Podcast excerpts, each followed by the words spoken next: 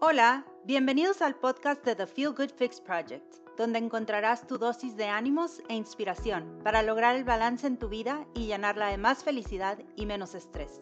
Yo soy tu host, Daniela, una persona que como tú está en constante búsqueda de conocimientos que nos permitan fluir y disfrutar.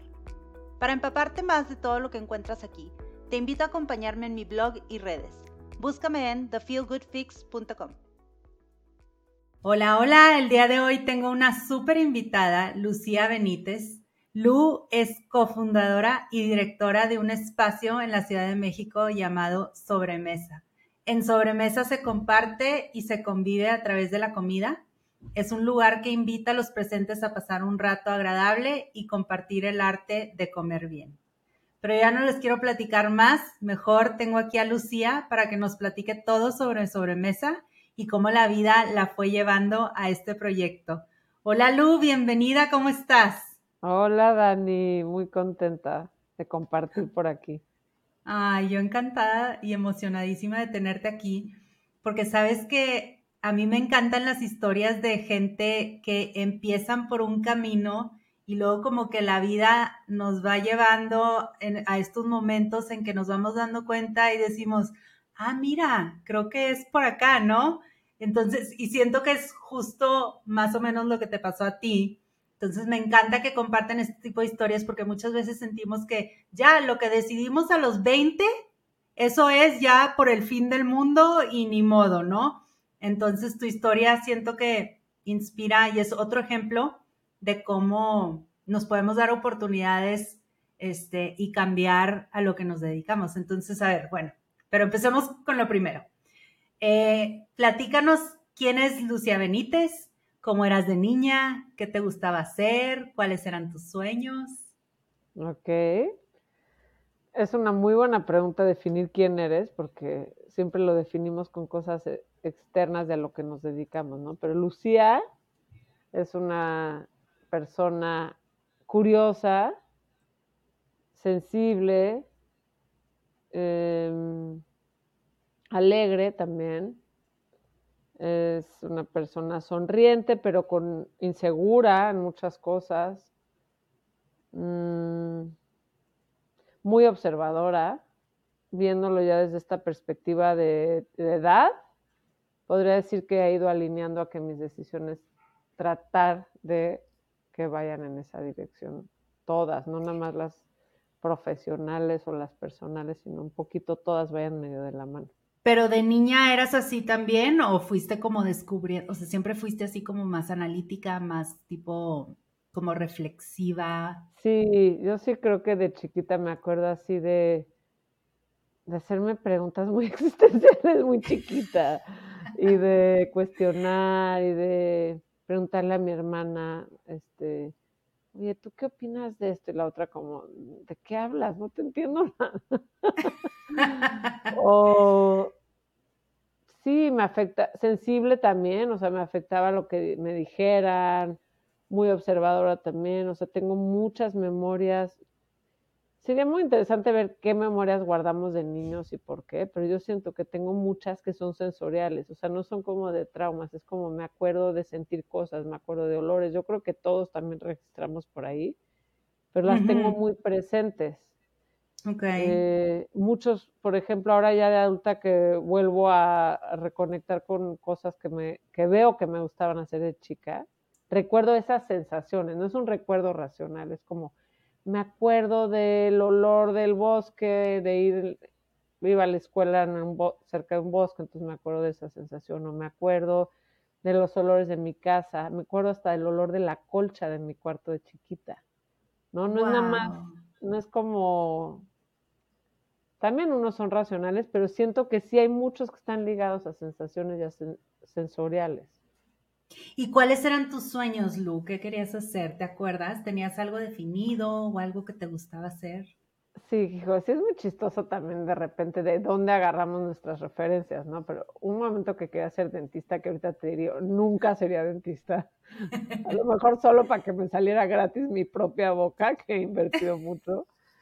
Pero en algún momento dije eso. Realmente sí siempre estuvo presente en la cocina jugué desde chiquita a la cocina, que creo que también es algo que hacemos todos los niños, pero yo realmente había algo, o sea, me gustaba hacerlo, lo repetía. Sí, me encantaba, por ejemplo, ahorita que me acuerdo jugar al té. Tenía un juego de té chiquitito, así todo en porcelana, súper lindo, que desapareció desgraciadamente de mi casa. ahorita digo, quiero mi juego de té. Pero me encantaba jugar a eso y atender y, y decir, yo le sirvo y yo cocino y hago estas galletitas y las pongo.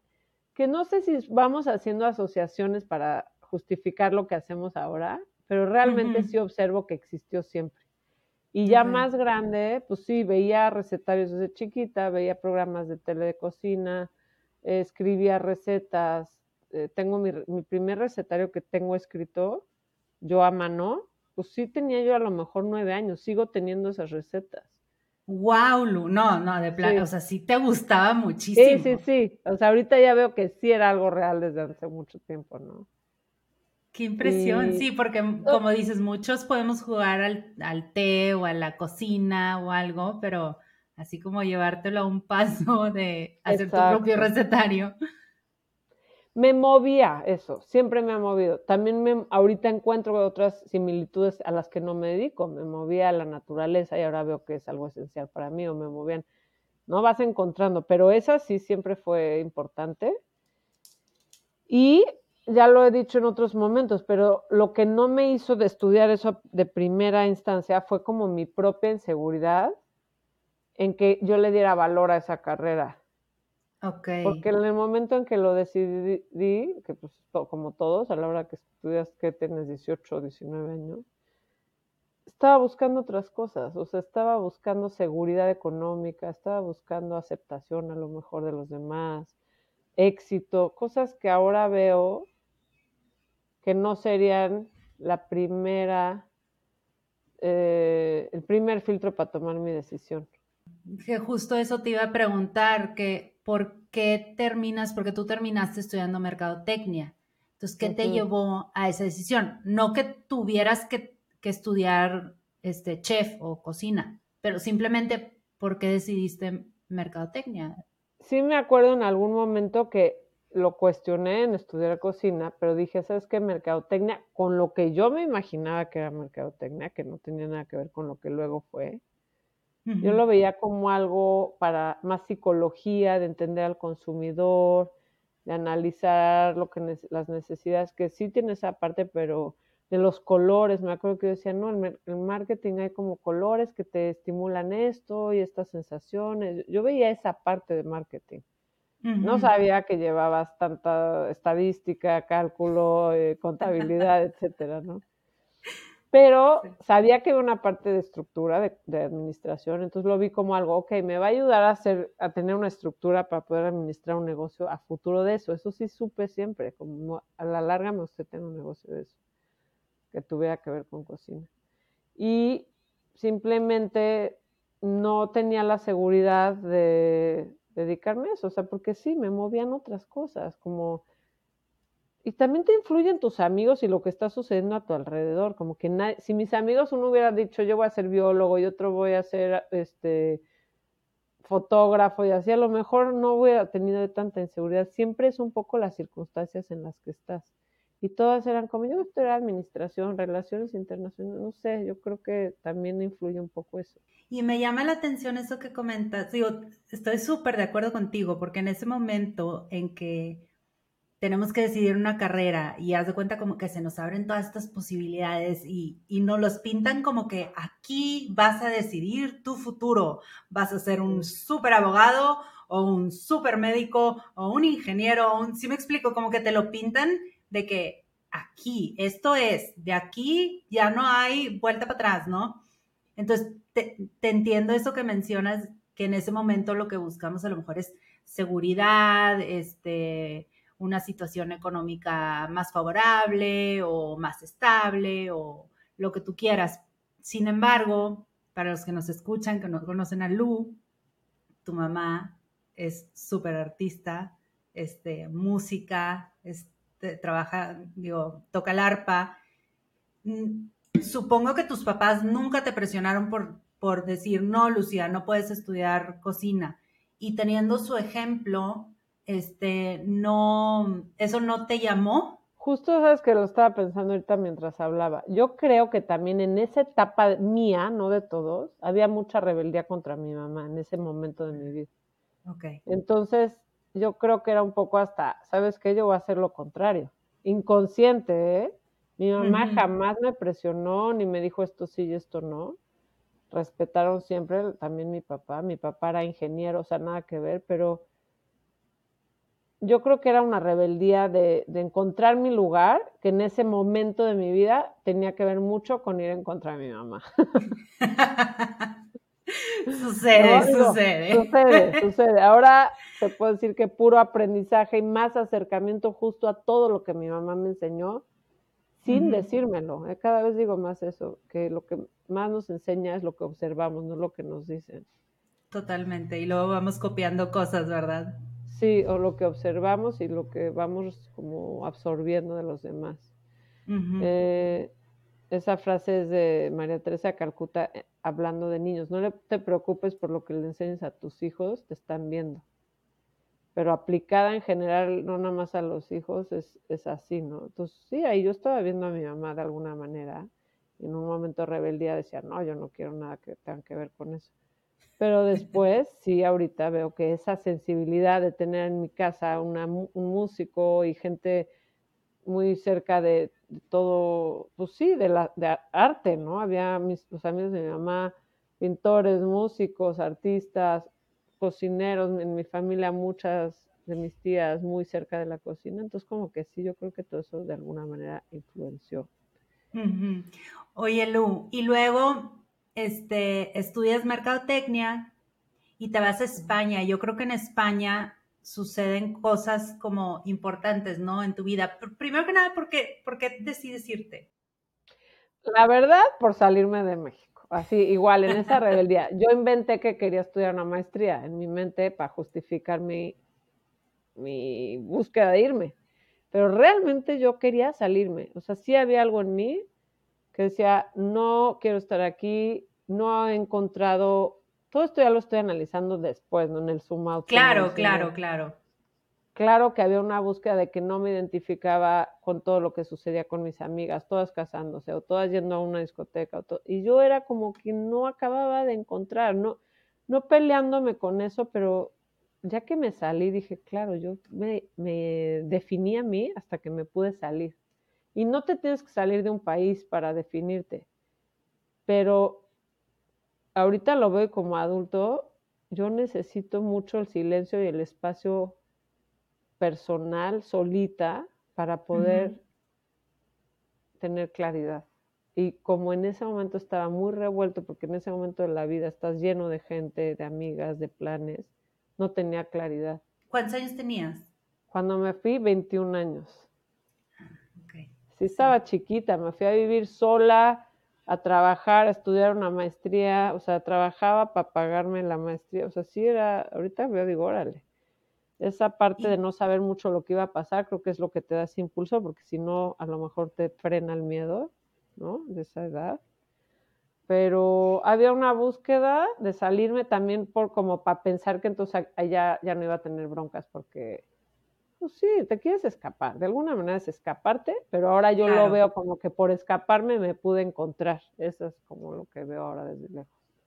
Justo eso te iba a preguntar, ¿qué, descubriste de ti en esta ida? Porque te, pregunto porque yo también me fui a estudiar fuera, a, a España, a Barcelona, y yo como o sea, diferente a ti en el sentido que no me daba cuenta que, era parte del bonche, ¿no? O sea, como que no te identificas tú, pero yo eso no me molestaba tanto.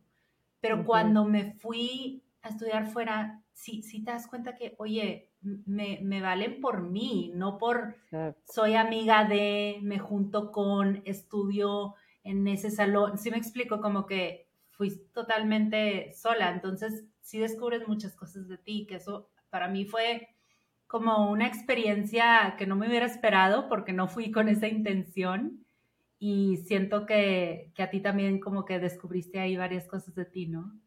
¿Sabes qué me pasa? Que yo en esa búsqueda, yo soy alguien que me, me adapto fácil y soy, sociable, o sea, me puedo relacionar con mucha gente. Entonces, no, como eso era una cualidad mía, pues, no pensaba que yo tuviera que encontrarme a mí, porque pues sí, me sabía llevar con todos, tenía muchos amigos. Entonces, eso te engaña de alguna manera decir, eso no quiere decir que tú estés bien haciendo lo que haces. Y no hablo nada más de mi carrera, era muy personal, de definirme a mí como Lucía, ¿no? De encontrar eso que me preguntaste al principio de si soy observadora, si soy insegura, todo eso yo no lo hubiera definido si no hubiera hecho ese espacio. Eh, y descubrí eso justo, quién era Lucía realmente, pues Lucía estaba deprimida porque no estaba enojada con muchas situaciones, porque no las había enfrentado, estaba triste, se sentía sola, se sentía insegura, cosas que yo no creía. Yo decía, ¿cómo? Yo estoy súper bien, tengo mil amigos, hago aquí todo lo que yo quiero. Y yo iba en el metro en Madrid llorando de, de tristeza conmigo misma, o sea. Ya trabajando, porque después de estudiar la maestría te quedas a trabajar allá, ¿no? mi, mi momento muy difícil en Madrid fue durante el estudiar y hacer la maestría al mismo tiempo. Digo, trabajar y hacer la maestría al mismo tiempo, porque estaba muy cansada, tenía una situación como, sí, de cansancio y de tener que pagar mis cosas, o sea, como no tenía mucha vida social ni tiempo para mí. Entonces, esa fue en donde yo me deprimí un poco más, me deprimí, punto, más bien, no un poco más. Encontré que estaba deprimida y fui como retomándome. Y yo creo que esos momentos pasan, como digo, no, no nada más yéndote a vivir a otro lugar. Ahorita mis 43 me vuelven a pasar, me han vuelto a pasar. Y lo único es que creo que tenemos mejores herramientas y sabemos identificar mejor. Esa es la cosa. Pero seguimos necesitando espacios, seguimos necesitando pausas, escucharnos a nosotros, estar tristes, estar, encontrar, y solo es saber salir más rápido, ¿no? Saber identificar mejor. Sí, totalmente. Eso me encanta. Creo que en España se empieza a formar esta idea de sobremesa, ¿no?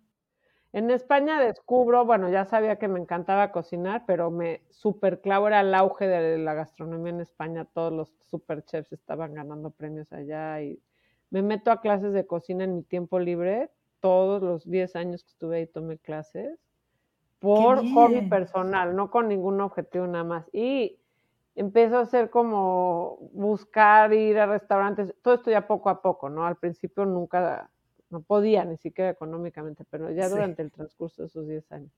Aprender, a probar, a ir a muchos restaurantes, a leer de chefs, o sea, como que sí ayudó todo, que España estaba en su boom gastronómico. Y de ahí por mis amigos, que eso también me pasaba en México antes de irme a España. Oye, enséñanos, danos clases, no sé cuánto, ta, ta, ta, ¿no? Y yo, no, yo no, yo no me dedico a eso, pero sí me gustaba invitar a gente, recibir, darle a alguien un panque en su cumpleaños, así. Y fue surgiendo poco a poco, hice cositas chiquitas en España, pero ya en los últimos años, los viernes en la tarde que no trabajaba, empecé a armar grupos de cocina de amigos nos juntábamos, cocinábamos en casa de alguien y nos quedábamos a cenar. Y el que ponía la casa ponía los ingredientes y, el vino y nos quedábamos ahí como de manera muy cercana, más de cuates. ¿Y tú dirigías ahí, o no? Nada que ver. Yo dirigía y les daba las clases. Al principio no les cobraba, pero después ya se hizo como, no, ya cóbranos y... ¡Ah, qué bien! Pero eran mis amigos, o sea, sí me quedaba a cenar. Claro, claro. De ahí surgieron grupos de amigos de ellos en donde ya hacía lo mismo, pero como ya no eran mis amigos, hacía la clase y ya cuando iban a cenar yo ya me iba y los dejaba y ya no me quedaba yo a cenar. ¡Qué increíble! Oye, Lu, tengo dos preguntas antes de que sigas. Uno, esto de las clases de cocina que te empezaste a meter y, y los cursos, o sea, en todo este tiempo, ¿por qué nació esa curiosidad de, empezar? Porque, o, en, México también lo hacías antes. O sea, me llama la atención de que, qué fue lo que dijiste. Ay, igual y una clase de cocina me caería bien. No sé si para tu estado de ánimo o, andabas aburrida o querías lo que tú quieras. Y la otra pregunta es, ¿a ti te gusta dar clases? O sea, si te gusta enseñar? Porque también tener la paciencia de enseñar, o sea, y estructurar todo, eso también tiene su chiste, ¿no? No cualquiera. Sí, mira, la primera pregunta es, las clases de cocina siempre me interesaron de aprender a mí. Te digo que desde más chiquita me metí a ver programas, leía recetas, entonces quería aprender porque era un tema que me interesa. Es como si ahorita me dices, eh, si quiero aprender sobre natación o cosas, hobbies que me gustan hacer, sí, o sea, si veo un libro de eso, lo abro. O a un arquitecto veo un libro de algo relacionado, no, pues sí. Entonces había un interés y después, pues sí, en España como, no me acuerdo exacto cómo tomé la decisión, pero justo, sí, en ese momento era mi interés. Podría haber sido aprender francés, pero en ese momento era, no, clases de cocina, o sea, aquí voy a aprovechar y aprender.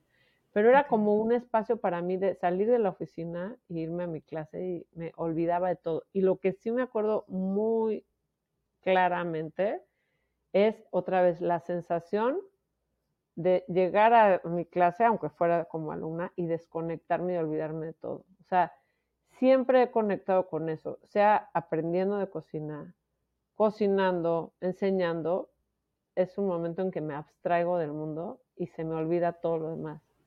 Qué padre. Ajá, entonces eso empecé a identificar con cosas que me gustan hacer, que hoy hay otras, o sea, me pasa eso buceando, o me pasa eso tocando la guitarra, o me pasa oyendo música, o me pasa caminando en la naturaleza o nadando. Y como que dije, ah, ese es el común denominador, esas cosas me hacen estar ahí, Ajá. ¿no? Y me hacen como que estar pensando. Es, un estado, como le dicen, el estado de entrar en flow que como más, meditativo, más, o sea, qué padre, qué padre. Yo siento eso, que me abstraigo. Entonces, eso hacían mis clases y en ese momento me interesaba y sentía que era mi desconexión de la oficina. Y luego la otra pregunta que me hace, si me gusta enseñar, yo no me había dado cuenta que me gustaba enseñar. Ya. Pero cuando surge, pues surgió no de, ah, ¿por qué no pones tu negocio de un día a otro? No, surgió, oye, danos clase, como enséñanos. Yo creo que eso sí me empujó que la gente cercana me veía con esa facilidad, o sea, no nada más de sabe cocinar, sino que me preguntan, ¿cómo hiciste esto? Y yo, bueno, pues haces así y así, que para ellos, para mí sonaba muy fácil, pero sí mi personalidad, ahorita que digo, de adaptarme, de ser social, de todo, pues claro que ayudó por mi personalidad. Y no me había dado cuenta que me gustaba hasta que cada vez lo fui haciendo y me sentí más segura de eso y vi que podía influenciar a los demás. Sí entiendo y es muy bonito enseñar. Ahorita también tuve un semestre, ahorita en el primer semestre del año, di clases de marketing, eh, food marketing experience en una universidad, una maestría en México. Ah. Y también, aunque era teórico y no es de cocinar, es más de mi lado de marketing, se siente una satisfacción que no había experimentado tan claro porque solo lo había hecho cocinando, de dar a alguien. Es de dar, no nada más de enseñar. Dar te da una satisfacción que solo se puede sentir porque a alguien más tú le generes algo. Es muy bonito, la verdad. Y qué mejor que haciéndolo con algo que a mí me apasiona y que sé, porque pues no puedes enseñar si no sabes de un tema. Y de lo que sí ahorita me siento segura es de enseñar con la cocina. Me encanta. Justo acabo de leer un quote, está en inglés, te lo voy a leer, que dice, The ideal form of work feels like play, but still accomplishes something useful and valuable. Joyful for you, helpful to others. Exacto. Siento que es justo lo que estás escribiendo, ¿no? Justo, justo. Y otra cosa que para mí enseñar, ahorita que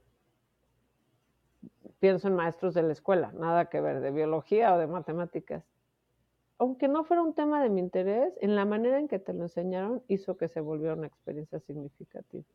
Y a mí me gusta enseñar de esa forma, o sea, no es algo tan teórico porque yo no estudié tan técnico, tan, ¿no? Es como más de sentir y de, y de lo que te genera a ti esa sensación de poder hacer algo tú, que tú te vas a comer, no tanto que te vuelvas experto, es como qué rico momento te estás regalando de cocinar o qué rico momento estás regalando de poder hacer algo para alguien con tus manos o de invitar a alguien a comer a tu casa, aunque sea una pasta con aceite y sal, ¿no? Totalmente. Me encanta todo lo que nos estás platicando, Lu, porque digo, yo no me he dado cuenta esta parte tan esencial que es el que a ti también te guste dar clase, o sea, enseñar, porque sí es cierto, o sea, ir a una clase de cocina a veces intimida, nos estamos adelantando un poco a lo que es sobremesa, pero a veces te puede intimidar un poquito si no, si una persona como yo que no sé nada de cocina y como que llego y digo, ¡Ah! ¿qué estoy haciendo aquí?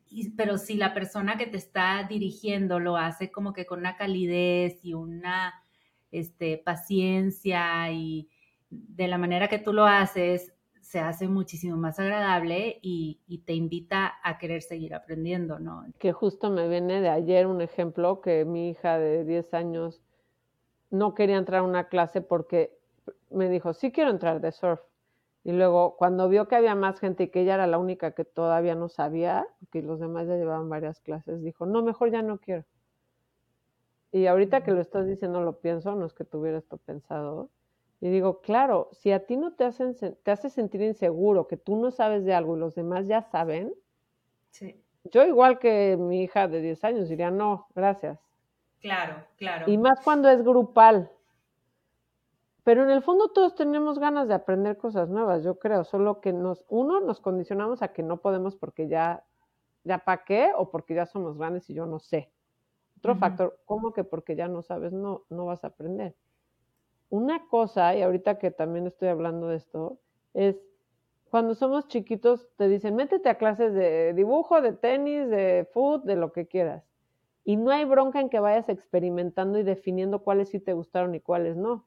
Puedes repetir unas el año que entra a cambiarte, pero en la carrera sí nos hacen que sea más definitivo y ese es el problema, que crees que entonces para siempre. Y ahorita que yo pienso así, digo, si nos hicieran creer que tu oficio o tu profesión puede cambiar también, como cambiabas de clases de chiquito, híjole, qué libertad sería.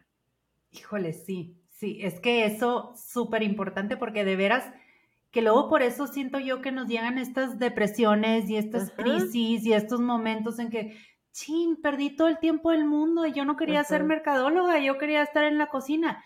Pues sí, pero, o sea, y claro que puedes. Y además, todo lo que hiciste en tu carrera pasada o en, tus trabajos anteriores te van a servir de alguna manera para lo que sigue. O sea, como que eso también no nos damos cuenta, ¿no? Que, vamos agarrando herramientas y, aprendizajes que podemos aplicar. Tienes que tener el mismo novio, la misma clase de chiquito, tienes que vivir en la misma casa y tienes que comer diario lo mismo. Híjole, te sientes atado, pero en muchas cosas sí nos, han, nos hemos creído que así tiene que ser. Y ahorita yo que empiezo a, a ver, oye, no pasa nada si te cambias de lugar, no pasa nada si te cambias de escuela. Se siente mucha más libertad, ojo, con compromiso de que te tienes que dedicar de lleno, porque también eso puede parecer que entonces vas cambiando de una cosa a otra.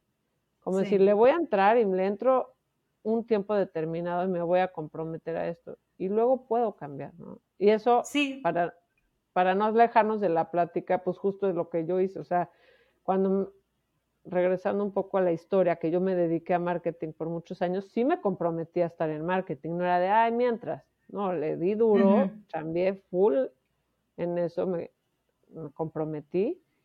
Y luego, por una circunstancia personal y por lo que sea, decidí cambiar de carrera y ahora me metí full a esto, pero en lo que he estado, he estado dedicada, digamos.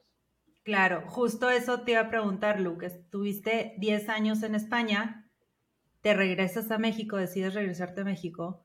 Este, ¿Por qué? ¿Qué sucede que, te regresas a México y, en ese momento cambias, o sea, dejas, la, dejas de ser mercadóloga o qué sucede? Platícanos. Llevaba mucho tiempo para que no suene que fue tan fácil con eso en la idea, en mente, ¿no? O sea, la gente que me conoce de esa época de mercadóloga sabía que, ay, Lucía lleva diciéndonos ocho años que quiere poner un restaurante. Ya hasta ah. no me creían, era como así, Lucía, como Yo, van a ver algún día. Pero yo misma yo creo que no estaba segura, obviamente, si no, no estaba en el momento. O no veías el cómo, ¿no? Sí, no sabía ni cómo y empiezas a agarrar seguridad de ti pensando que es en lo que llevas más tiempo te da más seguridad. Pero pues no, al final no es así, ¿verdad? El chiste es que me regreso a México, ¿por qué? Porque mi papá se enferma y yo sí creo que siempre hay una circunstancia personal para tomar esos cambios tan drásticos.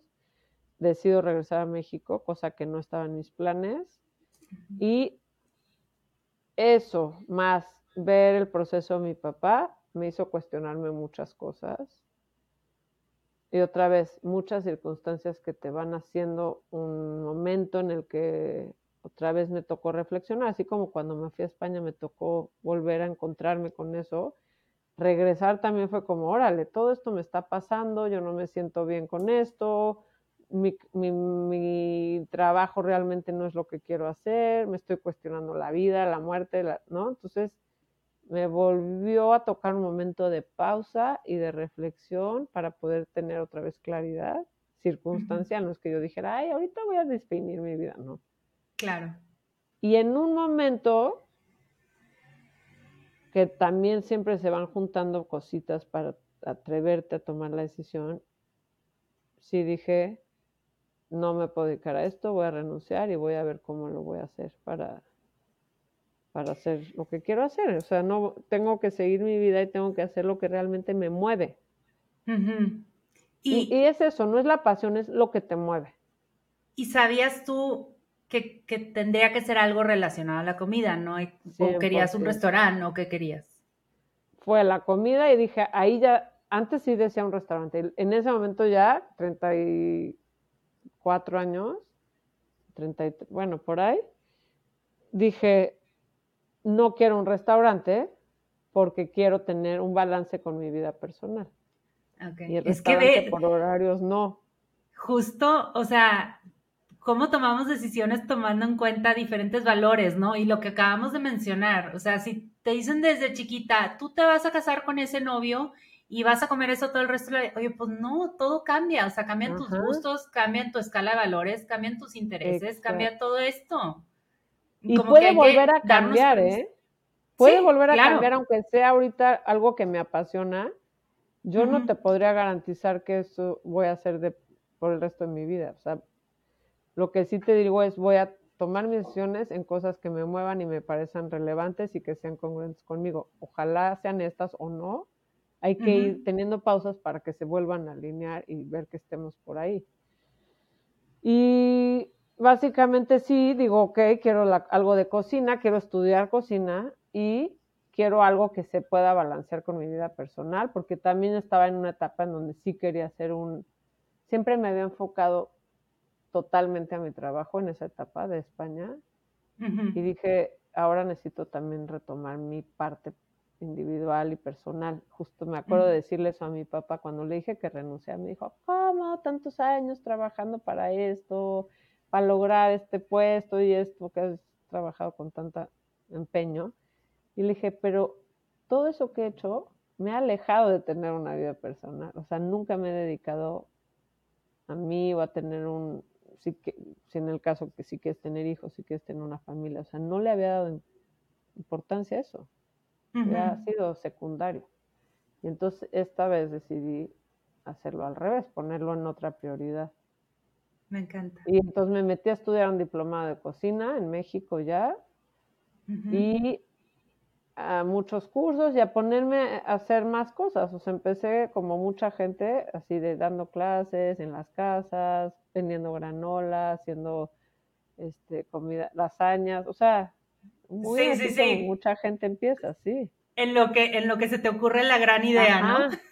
en lo que se te ocurre y se te dan otra vez las circunstancias y la claridad para, para saber cómo hacerlo y por dónde.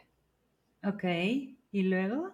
Y luego eh, viví unos años en la playa aquí en México y regresé a la Ciudad de México y le cayó mi currículum a Mónica Patiño, la chef, y empecé a trabajar con ella en organizar sus eventos. Como yo tenía este lado más de marketing y administración, como más de estructura, funcionaba bien ese perfil y con esta pasión en la cocina, pero no tanta experiencia.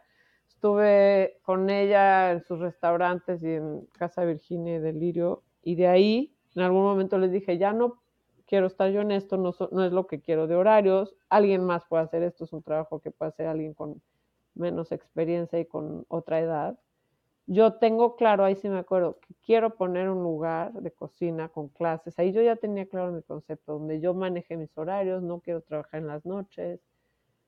Y Micaela, la hija de Mónica, me dijo, yo me asocio contigo, yo también quiero poner algo como un espacio más flexible para la cocina, que no sea un restaurante. Y literal, de un café en, me acuerdo que era antes de Navidad, o sea, ponte el 20 de diciembre, dije, ok, el 5 de enero ya teníamos el nombre y yo ya estaba buscando una diseñadora. Y coincidió otra vez muchas cosas. Yo estaba regresando a México, tenía el tiempo y le dije, yo me dedico a armar el proyecto y a llevarlo Y, seamos socias. Entonces, coincidió ya mi seguridad en el tema, eh, la claridad. En ese momento, cuando gente pregunta si recomiendas o no tener una socia, para mí, por mi experiencia, te diría absolutamente, o sea, ha sido la mejor socia que he tenido y se convirtió luego en amiga íntima porque sí yo tenía un poco de inseguridad en ese campo, o sea, no era algo, aunque ya había estudiado y ya me daba mis clases, pero Micaela sí llevaba toda su vida en ese sector y con una mamá chef y me dio seguridad saber que no estaba sola. ¿Y Micaela estudió para chef? No, hotelería y ella realmente lo que hace es administrar los restaurantes, ahora delirio, pero estaba más en la parte operativa. Pero ¿estás de acuerdo, Lu, que todo lo que estudiaste tú, o sea, todos los cursos, todas las clases que ya habías dado y aún así, tipo, como que no te sientes del todo segura. Exacto. Tengo todo el conocimiento. y te lo tienen que rectificar los demás. Es como, ¿por qué yo no creo en mí? Sí. Es como si yo fuera otra vez una niña chiquita. Ahorita lo, veo, lo veo como mamá. Es como, si yo estoy viendo a mi hija que es puede con eso, ¿por qué? Pero es hasta que tú te lo creas, no importa la edad, ¿no? Totalmente. Y creo que otra cosa importante es aceptar y ver tus cualidades de personalidad que se alinean a lo que te gusta hacer, pero también decir, oye, sí es verdad, ¿por qué no le saco provecho a ser social, a que no me da pena hablar en público? Si fuera súper introvertida, diría, no, pues mejor yo hago las recetas, pero no quiero ser maestra. Sí, sí, sí, claro, sí. Esto que dices que poder adaptarte, o sea, que mencionaste en algún momento, el adaptarte a un grupo es súper bueno en esto que estás haciendo ahora. Oye, Lu, y a ver, nace el concepto Micaela y tú, las dos dicen queremos tener un espacio donde la gente vaya, tome clases, pero ¿qué significa sobremesa? O sea, por, ¿cómo lo definirías tú? Sobremesa es eso que, esa sensación que para mí, y después platicándolo con Micaela, también para ella es cocinar y, reunir a la gente en una mesa. Entonces, ¿qué es? Sentirte contento, desconectarte, reírte, compartir con tus amigos, poner música, llegar a un lugar que te guste, como casi que quitarte los zapatos. Es la sensación de quitarte los zapatos en un lugar y sentir esa comodidad. Ahora, como no lo puedes hacer siempre en las casas y cada vez nos da más flojera hacerlo en nuestras casas porque sí implica más trabajo, pues vamos a crear este espacio en donde se sienta eso, esa cercanía, y donde además, por también un compromiso como de hacer algo que aporte al mundo, era vamos a enseñar a la gente a que tome mejores decisiones de alimenticias, de proveedores o de todo, acercándose a eso.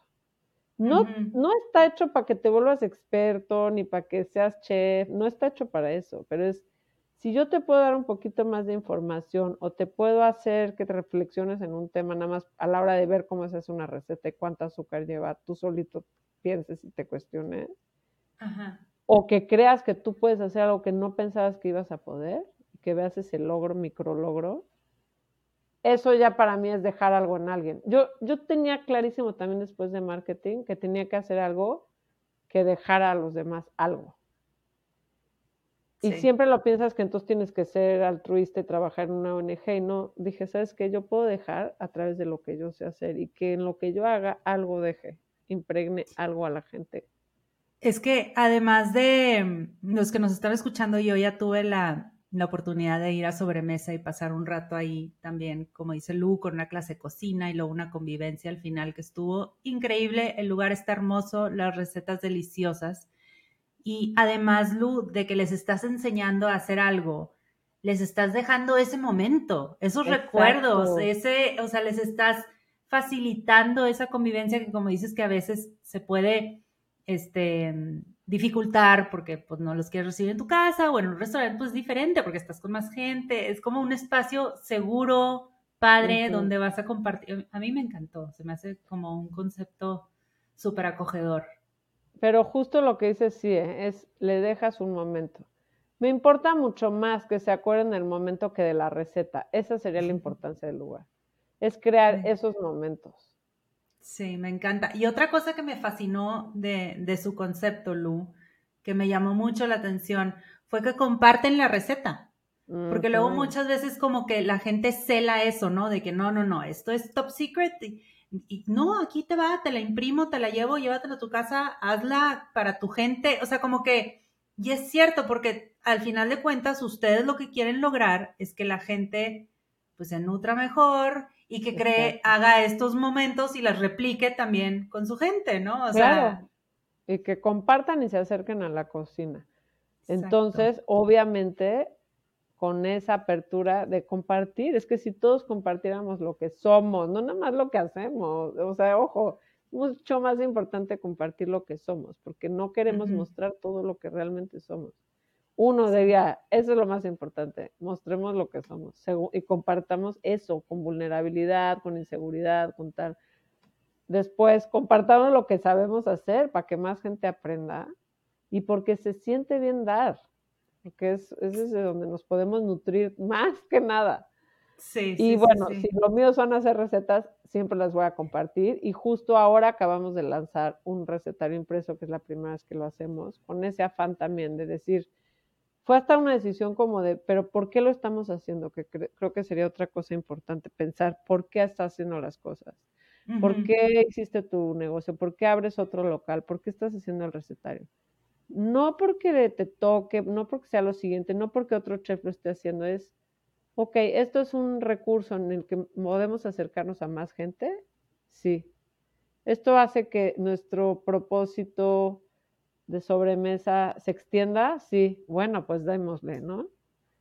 Sí. Y entonces así nació este recetario que es este, pues una manera muy linda también de compartir y que llegue a más gente y que quede impreso y en las manos y palpable algo que puede seguir en otras generaciones. Me encanta, Lu. Y como dices, o sea, ahorita que mencionas lo del propósito, pues es la congruencia, ¿no? La congruencia en el negocio, en que sobremesa es lo que es y comparte lo que comparte y te hace sentir lo que te hace sentir, porque sobremesa es toda la filosofía que hay detrás, ¿no?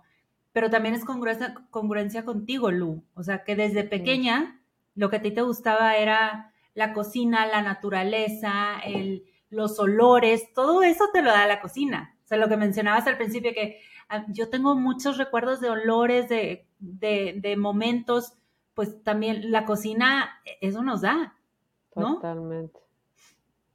Como que al final de cuentas regresamos a nuestra esencia. Muy impresionantemente, sí. Y todo es más simple de lo que nos hicimos la idea, o sea, regresamos a cosas mucho más simples. Y yo pienso que cuando, no, cuando nos estemos más cerca de la muerte, cuando si nos tocan esas circunstancias por vejez, la gente regresa a esas cosas, justo a las que te movían, a las simples, a momentos significativos y pues ojalá que todos puedan encontrar que su camino profesional esté más cerca de momentos que sean significativos y que puedan inspirar y dar a ustedes y a los demás, que mejor, ¿no? O sea, y yo sé que está el factor económico y créanme, a mí también me muchas veces me sigue pasando ahorita tener inseguridad y, y, de repente me confundo en tomar las acciones por eso. Solo hay que parar y otra vez confiar en que si lo haces desde un lugar en el que sea honesto contigo, en el que te mueva, en el que estés dándolo desde esa intención real, se va a alinear para que se pueda hacer y pueda tener un regresar eh, con un valor económico, porque también es importante darle valor, eso es otra cosa. Yo antes, no, yo lo hago gratis, no importa lo que me quieras pagar, que está muy bien ser generoso, pero hay que darnos un valor a nosotros mismos. Y a veces es dar gratis, a veces es no, pero es dar valor a lo que estamos haciendo también. Totalmente, Lu. Ay, qué padre. Justo te iba a preguntar que qué le dirías a alguien si que, se encuentra en una disyuntiva así de queriendo cambiar de, de, carrera, pero yo creo que esto, al final lo que nos compartiste, eso es, ¿no? Y sabes qué le daría en serio, aunque ya lo dije un par de veces, es darse una pausa. Hay gente que lo va a hacer meditando, hay gente que lo va a hacer en la naturaleza, en un spa, en, un, una noche insomnio, donde cada quien pueda, pero dense un espacio para solamente escucharse desde lo más profundo, no desde la razón, es como desde un lugar muy intuitivo en el que puedan reconectar con lo que les importa, lo que los mueve, los que les hace sentir bien y para eso tienes que imaginarte esa sensación de lo que quieres y ver cómo se siente. Y si se siente bien, anímense a hacerlo porque se va a alinear todo lo demás. Me encanta, Lu, tienes toda la razón. Gracias. Sigan a Lu en mm. sobremesa.mx, que es el Instagram, o también está su página sobremesa.mx. Como mencionó Lu ahorita, tienen el recetario con todas las, las recetas. Tienen también clases en línea para los que no están en la Ciudad de México. Y si están en la Ciudad de México, pues tienen las clases presenciales, los eventos, armen un grupo, vayan a cocinar ahí con Lu. Está padrísima la experiencia, las recetas están deliciosas. Ay, Dani, gracias. Muchas gracias por este espacio otra vez, un espacio para compartir que se vuelve a alinear, que es el objetivo. Exacto. Oye, Lu, antes de que te me vayas, a todos mis invitados les hago cinco preguntas al final. Entonces te voy a hacer a ti las preguntas, ¿lista? Bueno, pregunta número uno, Lu. ¿Qué no puede faltar en tu día? Eh, un espacio para meditar y para hacer ejercicio, o sea, las dos cosas. ¿Qué tienes en el buró a un lado de tu cama? Una lamparita, como mucha gente. mi vaso de agua, mi termo de agua y un, este, para los labios secos, o sea, muy básico. ¿Cómo es tu rutina de mañana? ¿Tienes, ¿tienes rutina en la mañana? muy rutinaria, trato de ser flexible, pero al final veo que lo que me da esa estabilidad durante mi día es mi rutina en la mañana, sobre todo. Sí, me levanto a meditar antes de que se despierten mis hijos. Luego me voy a hacer ejercicio. Bueno, los despierto, me voy a hacer ejercicio o hago en mi casa, lo que sea. Y después desayuno, y me voy a trabajar. Y también ahora desde la cuarentena fue como un momento especial para mí tomarme mi café, como ese otro momento de pausa, de gozo para mí, un momentito, ¿no? Como de hacerlo consciente. ¿Cuál ha sido la última serie o película que hayas disfrutado mucho? La última serie, bueno, la última serie que me viene a la mente que me encantó es This Is Us. Ah, ya, sí. Justo también, digo, ya es vieja, pero se me hizo como muy real muy de, otra vez como decíamos, de abrirnos a quienes somos y de ver que a todos nos pasan cosas que se pueden mostrar y que también te hace conectar con que todos tenemos esas vulnerabilidades, ¿no? Este, si pudieras recomendarle un libro a las personas que nos escuchan, ¿cuál recomendarías? O sea, me viene, no sé por qué, pero uno que se llama Dime quién soy de Julia Navarro. Es una mm. novela histórica, pero me encantó, ahorita me vino así, no, y lo leí hace mucho, ¿eh? Pero esa y uno de mis libros de la vida favoritos de chiquita fue Momo, que también, ajá, creo que es de Michael Ende, no me acuerdo el autor, creo que sí. Y ese, ese libro siempre me voy a acordar, que fue de los primeros libros que leí ya como libro, libro, como niña. Qué padre, lo voy a buscar. Me encantan así luego los de nuestra niñez que, Exacto. que nos marcaron de alguna manera. Ay, Lu, pues me encantó tenerte aquí. Mil, mil gracias, por aceptar mi invitación y compartir tu historia. Espero que a, alguien le, le mueva a que se atreva a seguir ese instinto y ese camino personal. Vas a ver que sí. Y todos los que nos escuchan, vayan a Sobremesa en la Ciudad de México. Búsquenlos en sobremesa.mx. No se van a arrepentir. Bye. Gracias por escuchar y llegar hasta aquí. Si te gustó este episodio, me ayuda mucho que lo compartas y me dejes un review. No olvides suscribirte para que no te pierdas de los episodios que siguen. Búscame en redes como The Feel Good Fix Project para seguir con la conversación. Espero te vayas de aquí sintiendo un poco más ligero y con más ánimos para continuar viviendo tu mejor vida. Nos escuchamos a la próxima.